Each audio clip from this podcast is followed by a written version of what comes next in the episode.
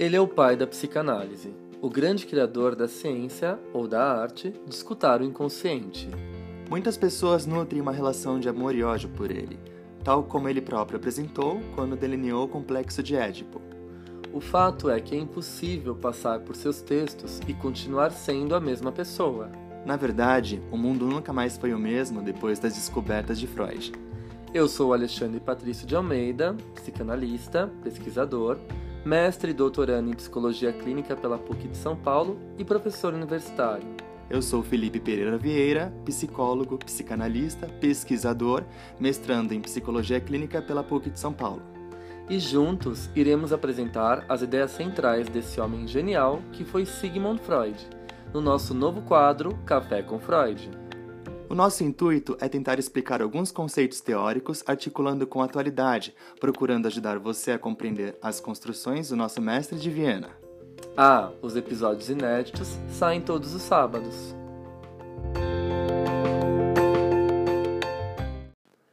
Fala pessoal, tudo bem? Sejam bem-vindos a mais um episódio de Café com Freud.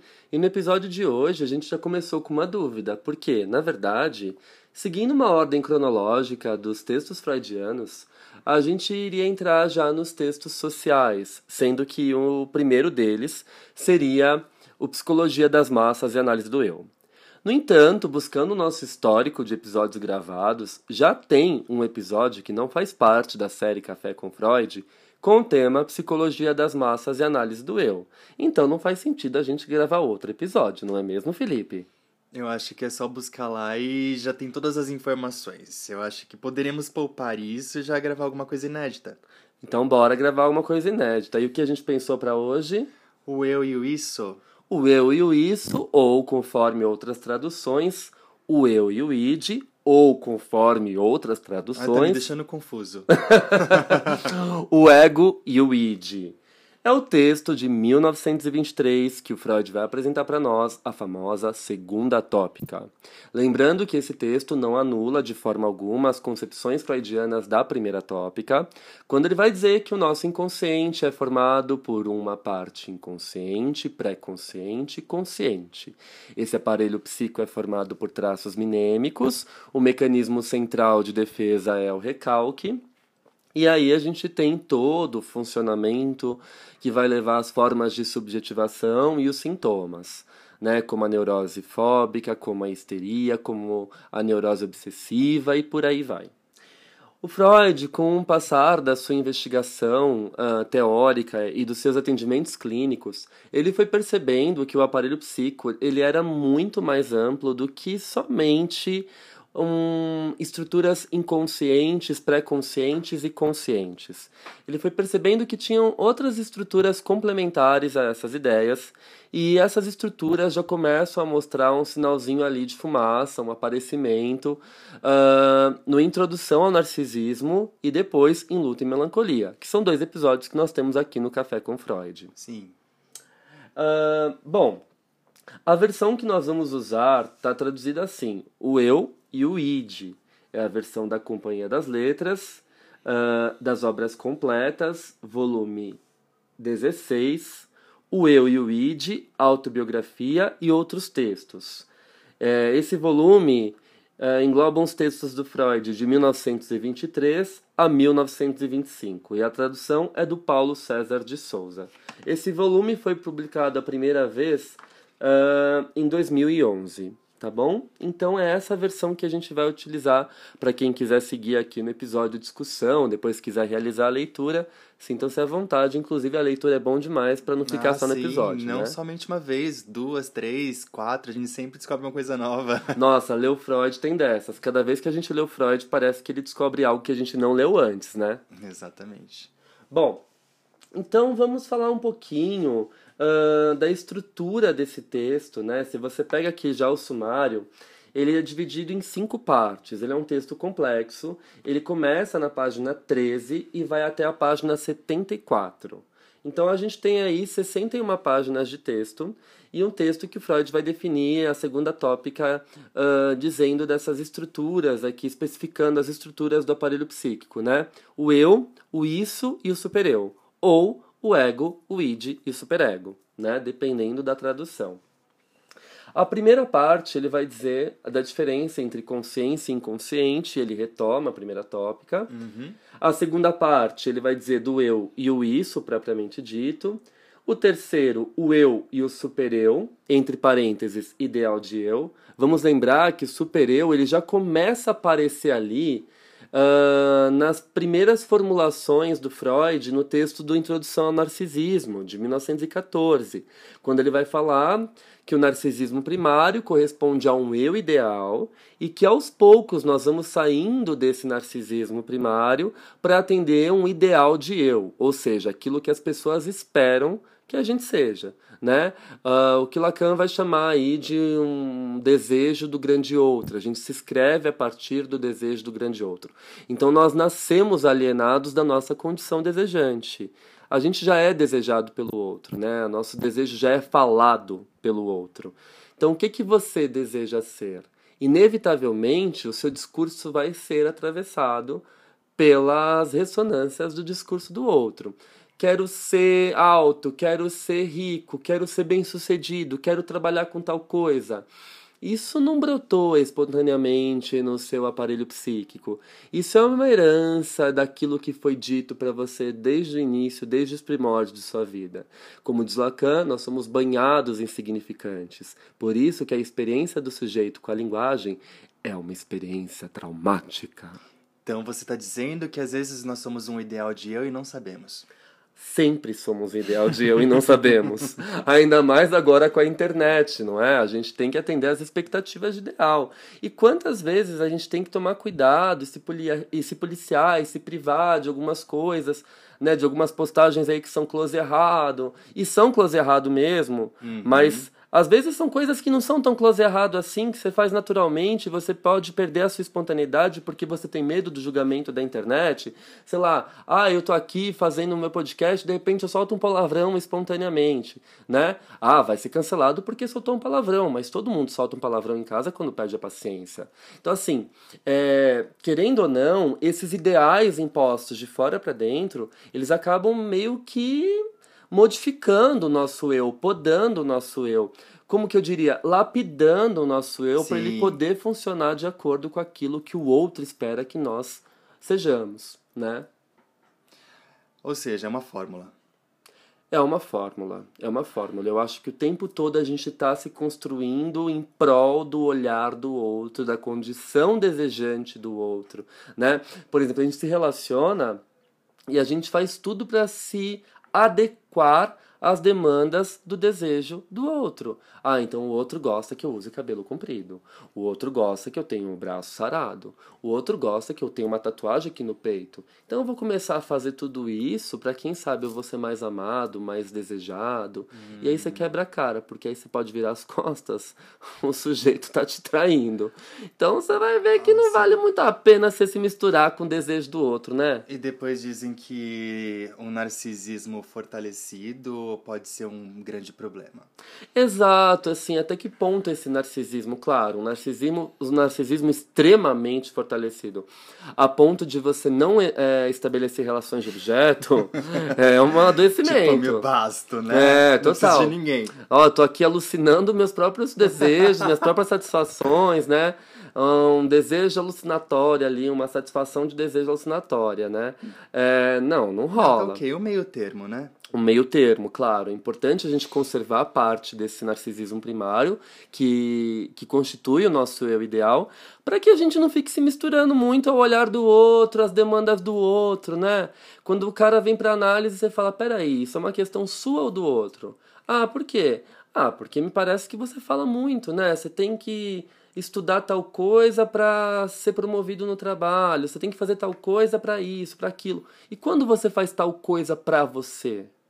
Aí o cara não. Aí o sujeito volta para casa com mais perguntas do que quando chegou, né? Exatamente, por isso que a análise é desconcertante, né? A gente não espera que o sujeito ele, ele entre e saia por um processo analítico, quando esse processo analítico de fato ele é eficaz. Da mesma forma, a gente sai modificado, a gente sai com algumas partes aí nossas do nosso psiquismo modificadas. Perfeito. Bom, a quarta parte do texto do Freud, ele vai dizer assim para nós: as duas espécies de instintos, né? Os instintos de autoconservação, né? As pulsões de autoconservação. Vamos lembrar que a Companhia das Letras traduz tribe, a palavra em alemão tribe, por instinto, tá? É, uh, o que acaba não correspondendo muito à ideia original do Freud, porque ele utilizava em alemão tribe instinct, então gera uma confusão, né? É, o certo seria pulsão, mas pulsão também é uma palavra inventada, né? Uma palavra inventada pelos franceses, pulsion, né? Para equivaler à tradução do termo tribe. Então, ele vai dizer aqui das duas espécies de pulsões, as pulsões de autoconservação e as pulsões eróticas, ou seja, dirigidas aos objetos externos. A gente vai falar um pouquinho disso. E o quinto tópico, né, as relações de dependência do eu, que o Freud vai descrever aqui algumas dessas relações de dependência do eu. Então, tem muito material aí para frente para a gente discutir e mãos à obra. Mãos à obra.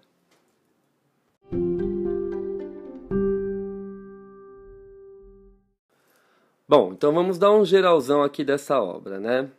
De início, Freud já define o ego, né, o eu, o id, o isso e o supereu, e afirma que todos possuem a qualidade de ser ao mesmo tempo conscientes e inconscientes.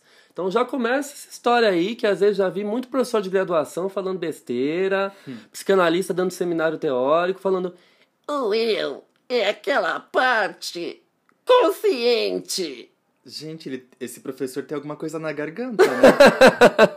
ele fala que nem a Beth. Como que a Beth falaria? A Beth tem uma voz assim de fumante. Gente, vocês têm que ver o trote da Beth. A gente sempre faz alusão ao trote da Beth nos nossos episódios. Eu posso continuar falando assim se for necessário? Bom, gente, olha só. É, o eu, na verdade, ele não é a parte consciente. O eu ele tem uma parte muito mais inconsciente. Vamos imaginar um iceberg.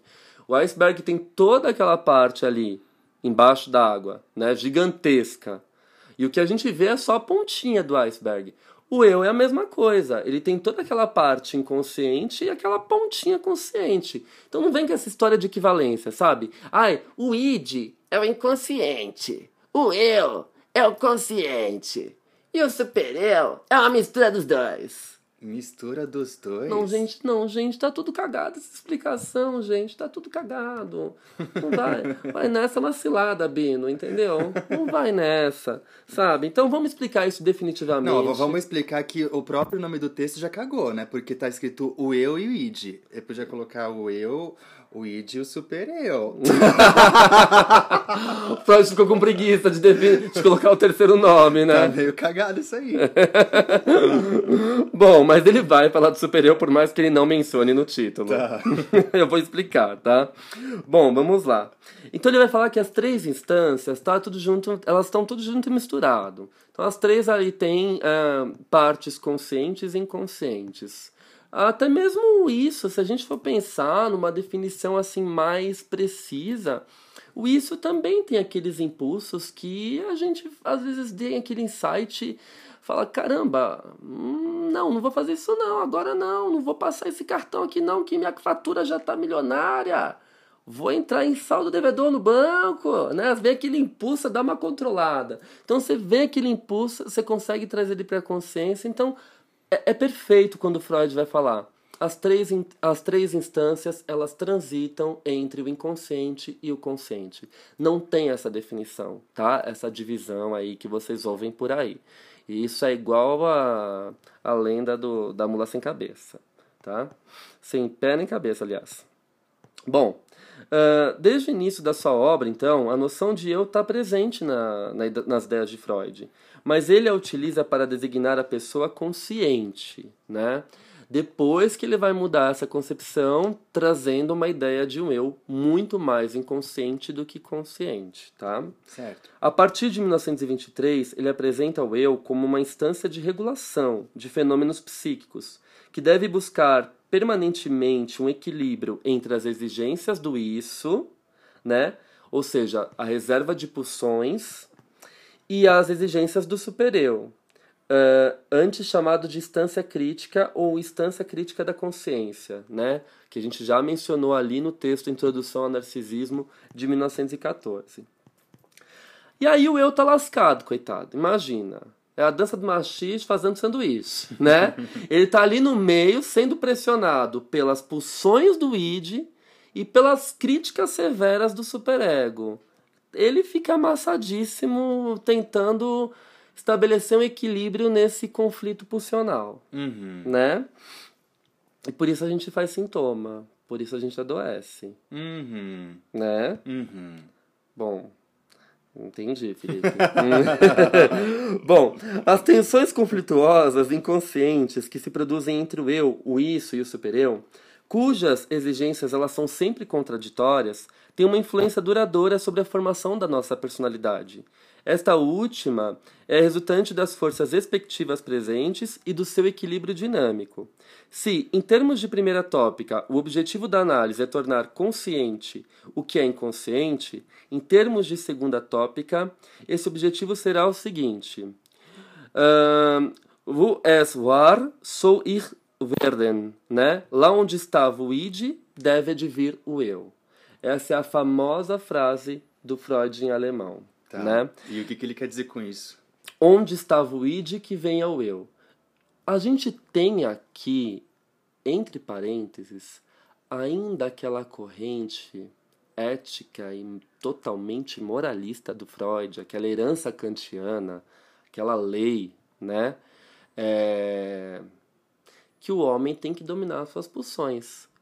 O que já não vai aparecer tão claramente assim nos pós-freudianos, como a Melanie Klein, que vai trazer a concepção de esquizoparanoide, o Winnicott, que vai na- eh, trazer a noção de não integração, né? Então, quando Freud fala assim, onde estava o id que venha o eu, né? Onde estava o isso que advenha o eu, ele está ali entre parênteses propon- propondo uma ideia moral, né? Que o ser tenha controle das suas pulsões. Né? Tem um moralismo entre linhas ali, entendeu? É, que o homem tenha domínio dessas pulsões. Então essa herança kantiana no pensamento do Freud, ela é muito significativa e ela atravessa toda a obra dele Sim. tá? É uma coisa meio que moralista. E isso está implícito em todos os textos do Freud, começando já nos próprios três ensaios, depois se define hum, precisamente em Totem e Tabu. Quando ele vai trazer uma noção de supereu é, filogênica. Já está na nossa espécie esse supereu. Já é herdado do, super, do, do, do ser humano essa, essa lei, sabe? Essa lei introjetada. É uma herança que a gente traz da nossa espécie. Coisa que alguns autores não concordam. Winnicott, por exemplo, jamais vai falar que o supereu é filogênico, é da espécie humana. O supereu ele é criado de acordo com o indivíduo. Pode ser um supereu patológico, Sim. se você desde pequenininho tem uma moral introjetada, encucada dentro de você, de fora para dentro, né? Não pode, não faça, não pode, não faça. O é uma sujeito intrusão. é uma intrusão. O sujeito vai ficando cada vez mais travado. Uhum. O importante é que essa moral, ela nasce, ela, ela venha a nascer, né, de uma forma espontânea. Então, assim, eu vou respeitar o meu amigo, meu coleguinha, porque eu sei que meu espaço termina quando começa o espaço do outro. Perfeito. Então, eu não vou pedir desculpas porque minha mãe mandou. Eu vou pedir desculpas porque eu tenho essa consciência. Porque eu tô sentindo que eu devo pedir desculpas. Exato. Né? Uma responsabilidade, uma apropriação dessa moralidade. Ou seja, algo de dentro pra fora. Exato, perfeito. Então, nesse sentido, a obra winnicottiana, ela meio que não segue essa direção do Freud desse supereu filogênico, ok? Hum, perfeito. Bom, prosseguindo as reflexões iniciadas em 1921 em Psicologia das Massas e Análise do Eu, que a gente já tem um episódio aqui, apesar de não fazer parte do Café com Freud, Ouçam. Ouçam. Recomendações. Ahn, Freud começa a acreditar que a personalidade de um indivíduo e seu caráter resultam de uma sequência de um processo de identificação. Então, desde cedo, a identificação do sujeito com os pais, depois com os professores, depois com os membros da comunidade e por aí vai. É nesse mesmo texto que ele descreve o complexo de Édipo em sua forma completa, ao mesmo tempo positivo, né? O menino se identifica com o seu pai e a menina com a sua mãe. ou um complexo de Édipo invertido, né? E aí a gente tem uma grande polêmica, uma visão bastante heteronormativa do Freud, né? O uhum. que, que é ser invertido? A identificação feminina do menino e a identificação masculina da menina, né? Levando em conta a bissexualidade psíquica própria uh, pertinente a todo indivíduo, tá? Em O Eu e o Id, Freud está convencido do papel decisivo que desempenha o conflito fundamental entre a pulsão de vida e a pulsão de morte. Isso é essencial. Vamos lembrar que a gente já fez o episódio falando da pulsão de vida e da pulsão de morte, que por sinal tá dando muito ibope, muita gente compartilhando. Obrigado aí, gente. Sim. Tá um sucesso esse episódio. Então as ideias do Freud elas mudaram completamente a partir do momento que ele define a pulsão de morte. Então esse texto de 23, ele já é marcado também por essa ideia de pulsão de morte, tá? Bom, ele encontra a ilustração da, da pulsão de morte nos pacientes em análise cuja melhora provoca paradoxalmente um agravamento do que ele chama reação terapêutica negativa, né? Assim como no sujeito melancólico, depressivo, uh, no qual, segundo ele, o supereu é uma pura cultura de pulsão de morte. Isso é Nossa. é fantástico, Sim. né? Da gente pensar um pouquinho. O supereu como uma um, um ponto aí crucial, intenso dessa pulsão de morte que paralisa, que julga, uh, que mantém o sujeito em estado de inércia, extremo sofrimento, baixa autoestima e congela auto... totalmente, né? Exato, e auto-julgamento, né, também, né? Uma instância crítica virada para si próprio, assim, massacrante, né? Bom, contudo, o superego ele não é unicamente uma instância que age sadicamente sobre o eu, né? Como na patologia pois no indivíduo normal, o papel atribuído ao supereu, que, que é o resultado do Édipo, né, é a lei, não pode, não pode o menino namorar com a mamãe, né, nem com o papai. E a menina também não pode namorar com a mamãe e com o papai. A lei da interdição do, do incesto, né? A ordem, a moralidade. A rigidez, né? Isso. Mas, de alguma forma, o Freud não compreende isso como uma rigidez, né? Ele compreende como uma, uma moral mesmo a interdição do incesto. Não pode. Não pode e acabou, né? O papel, ah, então, atribuído a esse superego pós-edipiano é exercer uma proteção, um, uma função de proteção e de salvaguardar né, a, essa identificação com o pai e com a mãe, que é a identificação primária que a gente vai fazer para poder estabelecer uh, o nosso eu aí com base nessas identificações primárias ao longo da vida. Né? Então, professores que marcaram o nosso caminho, traços dos nossos pais, dos nossos avós, familiares. Nós somos, ao longo da vida, o conjunto dessas identificações. Nós somos pedaços, traços de todo mundo que atravessou nosso caminho. É o resultado de tudo. É o resultado de tudo, né? A voz daquele professor, a postura daquele colega, as piadas que meu pai fazia, a música que meu avô cantava, tudo isso vai compondo o meu eu. Nós somos partículas de todo mundo. E o final se forma essa estrutura que a gente chama de eu. Muitas vezes, esses aspectos, essas partículas, elas são desconhecidas da nossa própria identidade. Ah, sim. Né? Por isso que é bonito o processo de análise. Poxa, meu pai não era de todo ruim, né? Você acaba aliviando o seu ressentimento, você acaba aliviando uh, o seu sentimento de depreciação sobre o outro, porque você acaba dando conta que você herdou algum traço do seu pai, da sua mãe, por mais que eles tivessem características negativas e de algum modo você acaba sendo grato por isso ou não. Você apenas reconhece isso como algo seu. E isso já é um processo extremamente dificultoso e que envolve muita dor. Implica né? em responsabilidade. Implica em responsabilidade, perfeitamente. Bom, vamos continuar aqui caminhando nosso texto que tem mais um chãozinho pela frente. Bora.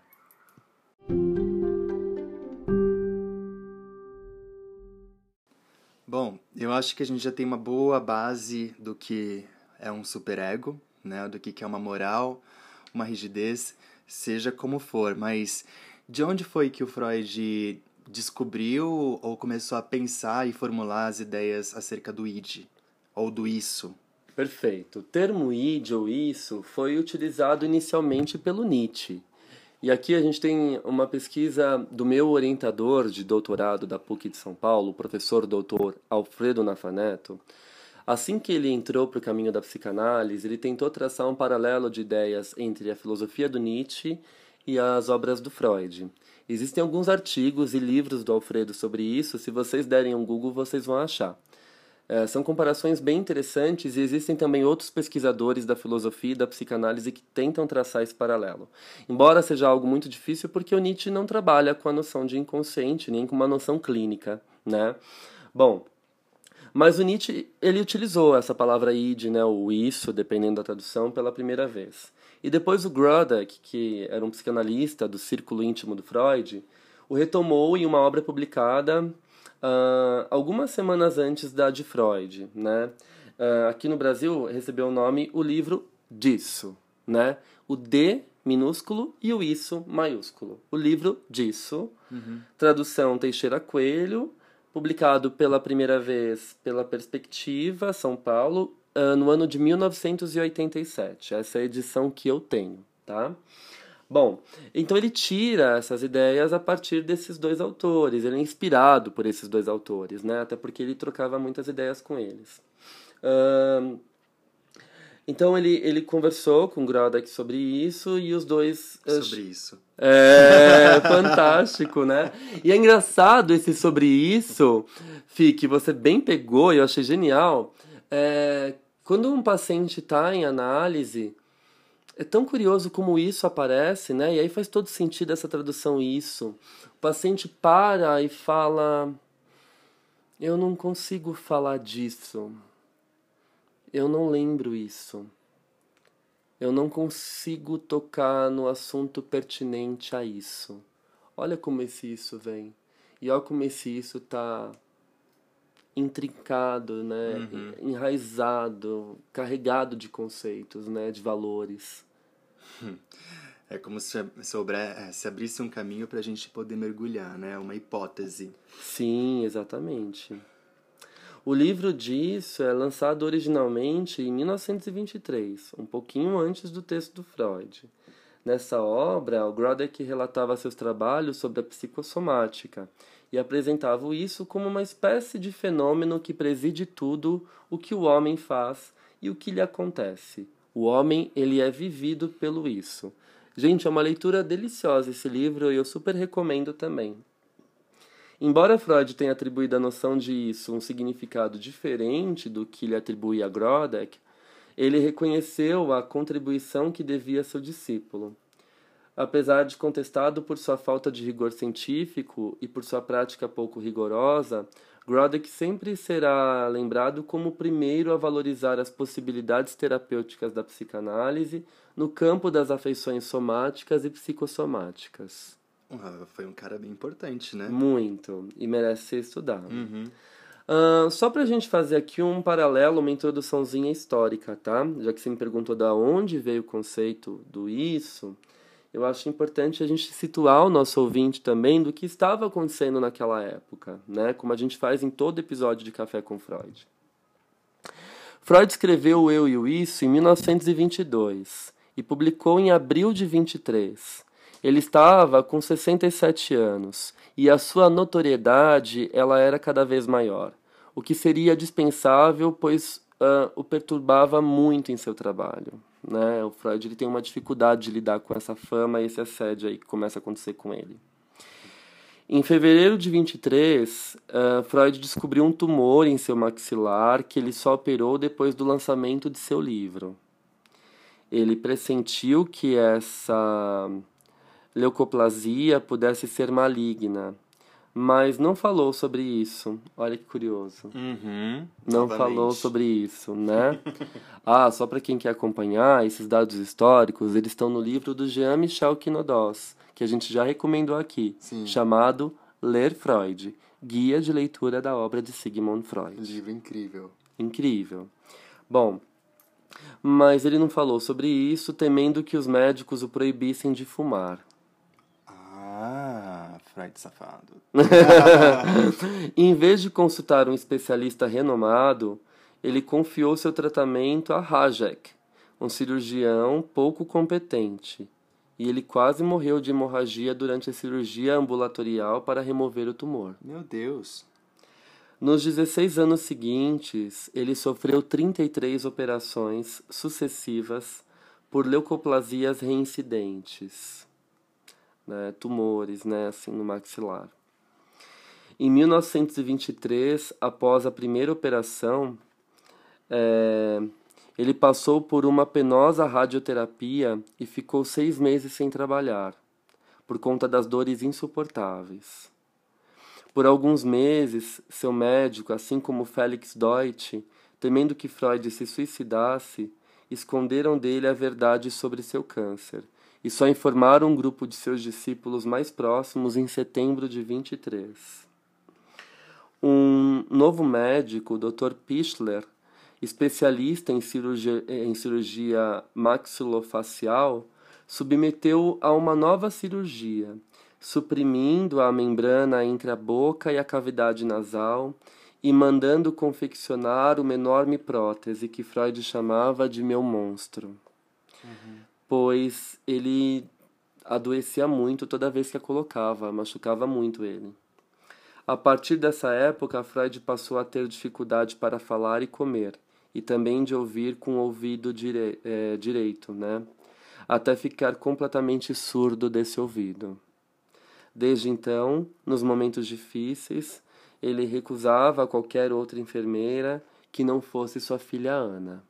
Hum. E aí a ligação entre ele e a Ana começa a se dar basicamente nesse momento. Né? Ela se acha responsável por uh, continuar o seu legado. A partir de 23. Já era antes, né? A Ana foi morar na Inglaterra durante a, os, os, o período da Primeira Guerra, foi ali acolhida pelo Jones, enfim. Mas eles se tornam muito próximos nesse período, né? certo. né? Recentemente foram levantadas sérias dúvidas sobre a verdadeira natureza do câncer de Freud por um de seus biógrafos, o Rodriguet, né? um, um cara provavelmente francês. Segundo ele, o diagnóstico de câncer feito no início estaria errado. De acordo com os exames histológicos feitos em 39 pelo Dr. Lacassagne, do Instituto Curie, sobre os primeiras, uh, as primeiras biópsias, tratava-se de fato de papiloma sem malignidade.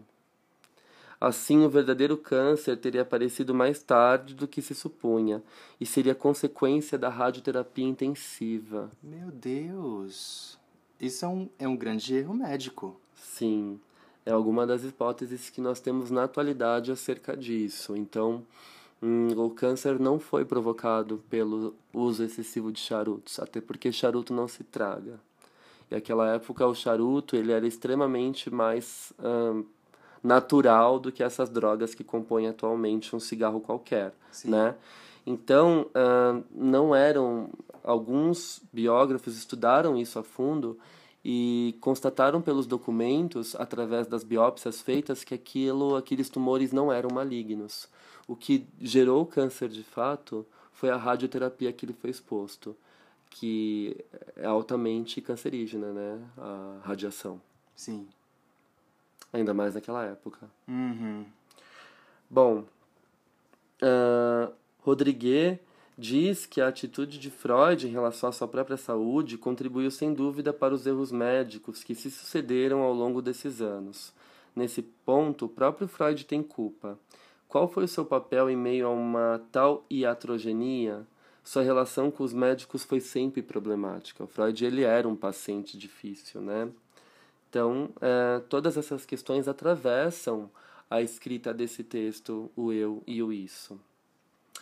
Uh, o Freud, então, ele começa a ter uma noção né, de, de eu nesse texto, e aí vai exatamente nesse sentido que a gente falou. Ele vai mostrar que o eu não é só uma instância consciente, mas também tem uma parte extremamente inconsciente, né, que nós não temos domínio. É, em O Eu e o Isso, ele abandona bastante também o plano biológico e ele se mantém agora totalmente num plano psicanalítico. Vamos lembrar que o plano biológico influenciou Freud uh, no além do princípio do prazer, né? Quando ele vai falar desse mecanismo de retorno ao inorgânico de autodestruição, ele cita algumas células que se autodestroem. Ele recorre ao campo da biologia. Agora, em 23, ele não tem mais medo. Ele fala: não preciso provar que a ciência, que a, a psicanálise é uma ciência da natureza. A psicanálise é uma ciência subjetiva, uma ciência humana, e eu vou agora estudar o psiquismo de fato e estou pouco me lixando para as críticas em relação à psicanálise pertencer ou não ao campo da ciência natural. Que mudança! Total, total. Isso é muito significativo, inclusive para os próximos textos que seguem após 23. O contato com a finitude fez algumas alterações aí, né, no pensamento. Com certeza, com certeza. Acho que a gente não pode deixar de considerar isso. Bom, uh, uma coisa importante também, né, que o Freud vai falar, que sempre tem essa dualidade, né, de prazer e desprazer, e o isso, né, as pulsões que formam isso sempre buscam o prazer, né? Sempre buscam a satisfação do prazer. E aí o grande conflito do eu, em tentar conciliar a satisfação desse desejo, desse prazer, com a moralidade imposta pelo super-eu. Equilibrar tudo isso é algo extremamente difícil, né? Uh, quando ele vai apresentar o eu e o isso, no capítulo que ele vai falar disso, ele vai falar assim: Freud é, conclui esse capítulo dedicado às relações entre o eu e o corpo, afirmando que o eu é essencialmente um derivado de sensações corporais. Isso é incrível, gente, é um grande marcador do pensamento freudiano. O eu, o ego, como vocês preferirem, é aquilo que bordeja a psique e o soma a psique e o corpo. E é algo que o Winnicott vai se dedicar totalmente a partir da sua linha de pesquisa uh, sobre o desenvolvimento maturacional. Né? Então é incrível quanto Freud traz para o campo da psique a questão do soma, do corpo. E aqui a gente pode, inclusive, pensar as afecções psicossomáticas. O eu, ele é um eu corporal.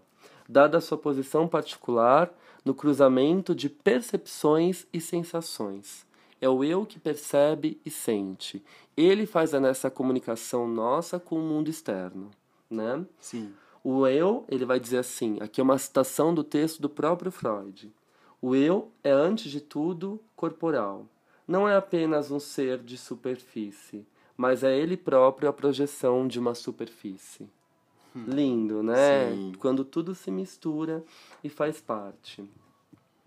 Bom, uh, no isso, né, o princípio de prazer uh, tem que dar lugar ao princípio de realidade. Esse é o grande objetivo de um tratamento psicanalítico na visão do Freud, né? O isso constitui o grande reservatório de pulsões e de paixões, hum. né? Uh, isso para o próprio Freud. Freud considera que o eu não sofre passivamente os assaltos do isso, mas que ele tenta domá-los, como um cavaleiro que precisa refrear o seu cavalo. Uh, do mesmo modo que o cavaleiro não resta geralmente outra saída a não ser conduzir seu cavalo para onde deseja ir, se não quiser se, deparar, se separar dele, o eu costuma transformar em ação a vontade do isso, como se fosse a sua própria vontade. Nossa. Então o eu ele tenta domar os instintos, né, do isso, os instintos irrefreáveis. É interessante, né, essa questão do cavalo, né, ver o cavalo como o isso, o cavalheiro como o eu e as, as rédeas como o superego, né? Perfeito, perfeito. E aí, para finalizar e não estender muito esse episódio, porque daria uns quatro episódios, certamente. Sim, é uma pincelada, gente. É uma pincelada, gente. É um café, né? É, Senão sim. vai virar um brunch, um almoço e um jantar, né? Um, um resort quase, all inclusive. Sim, sim. Bom, é, na parte final, que ele já vai caminhando aqui para falar um pouquinho do super eu, ele vai dizer assim para nós, né? O super eu ele está muito ligado ao ideal de eu, que nós mencionamos no início do episódio. Em outras palavras, as identificações primitivas são identificações narcísicas, nas quais o objeto sexual é introduzido no eu, né, segundo o mecanismo de introjeção melancólica. Lembra? A sombra do objeto cai sobre o eu. O sujeito ele vai introjetando essas identificações primárias, essa introjeção, ela vai formando ali o caráter moralista do supereu. Então, papai que diz não, a mamãe que proíbe, a roupa que eu tenho que usar, o tom de voz que eu tenho que falar, o jeito que eu tenho que me portar, não faça isso, não faça aquilo. Ai, tô até cansado. Lapidado totalmente, né? Lapidado totalmente. O que permite conceber que o caráter do eu, ele resulta de sedimentos dos investimentos de objetos abandonados, né? De todas essas identificações que a gente faz ao longo da vida. E para o Freud, essencialmente o supereu vai ser uma marca do, do processo edípico, do complexo de Édipo. Então, quando você uh, introjeta essa lei, né, esse não pode, essa interdição do incesto, que alguém, o pai ou a mãe, a figura materna ou paterna, vai ter que barrar e falar não pode, esse não pode é a marca fundante do supereu, né, daquilo que é proibido, daquilo que não se pode fazer. E a vida psíquica é essa zona. É esse conflito do eu com o super-eu, com isso, e a gente tentando se equilibrar, que nem um equilibrista na corda bamba, fazendo é, malabarismo sim, ao mesmo tempo. Sim. E a gente que lute, né? Por isso que é importante a gente falar disso no processo analítico, para poder alinhar algumas coisas, ou não alinhar, Exato. ou deixar tudo desalinhado. Falamos sobre o ID, né? Falar disso. Sim, falando, que falemos disso, Exato, perfeito. Sim, quais são essas, esses instintos, o que que, quais são essas vontades, né, o, o desejo, enfim. É, e as necessidades, né? E as necessidades, sim. Será que dá para atender? Será que não dá? Exato. Será que dá para jogar embaixo do tapete? Porque eu me sinto assim, é interessante lançar essas reflexões, né? Uhum. E tentar desenvolver a partir disso. Isso, isso. ah, eu acho que é só importante, antes de finalizar, o que o Freud vai falar da reação terapêutica negativa e o superego ligado como uma pura cultura da pulsão de morte, né? É, o Freud ele examina as relações que o, ego, o, o eu mantém, respectivamente, com isso e o supereu, e compara o eu com o empregado diante de três patrões. O eu é ameaçado por três perigos um proveniente do mundo externo, o outro da libido, né, do id, das pulsões do id, e o terceiro da severidade do superego. Ai, gente, é rir pra não chorar. É como se tivessem três é, instâncias ali apontando uma arma pro, pro eu. Exatamente, perfeita, perfeita analogia. E aí o Freud vai falar assim que tudo isso vai influenciar num processo psicanalítico. E muitas vezes a gente vai se deparar com a reação terapêutica negativa né? É, o que Freud, é, o que predomina nesses pacientes não é a vontade de se curar, mas a necessidade de estar doente, pois eles se sentem culpados inconscientemente e não podem renunciar à punição do sofrimento. E aí o Freud diz assim para nós, abre citação, mas esse sentimento de culpa, ele é mudo para o doente, não lhe diz que ele é culpado. O paciente não se sente culpado, apenas doente. Fecha a citação. Ele não sabe o que é culpa, né? Exato, ele não sabe o que é culpa, né? E aí, ao mesmo tempo, ele começa a fazer aquelas repetições, é, ele começa a entrar num estado de crueldade com ele próprio, e ele não se dá conta de que isso é... Flagelação. Flagelação, uma autoflagelação, né? Por conta de um superego mega moralista, tirânico, enfim, que impõe mil coisas para nós. E aí o Freud vai dizer assim, né? A psicanálise é uma ferramenta que deve dar ao eu a possibilidade de conquistar progressivamente o isso. uh. Ah, isso é incrível. Aqui a gente pode até dizer. Liberdade. Sim, aqui a gente pode até dizer que perde um pouco esse tom moralista. O que, que seria. É, é, conquistar progressivamente o isso. Não é dominar ele por completo, né? E falar, ah, isso é extremamente racional. Isso não é saudável. É você assumir a sua condição desejante, é assumir a sua loucura, bancar a sua, a sua loucura. Vamos, vamos, vamos lembrar que a psicanálise não trabalha com esse conceito de saúde. Aí vamos trazer o indivíduo para a saúde, para a normalidade. Hum. Né? A psicanálise trabalha com o sujeito do inconsciente. E esse sujeito do inconsciente, ele pode ser muito feliz e realizado com as fendas e as falhas que ele traz ao longo da sua vida. É um processo da gente se olhar no espelho e reconhecer quem a gente é. Vai além do autoconhecimento. Sim. É uma apropriação da nossa condição desejante.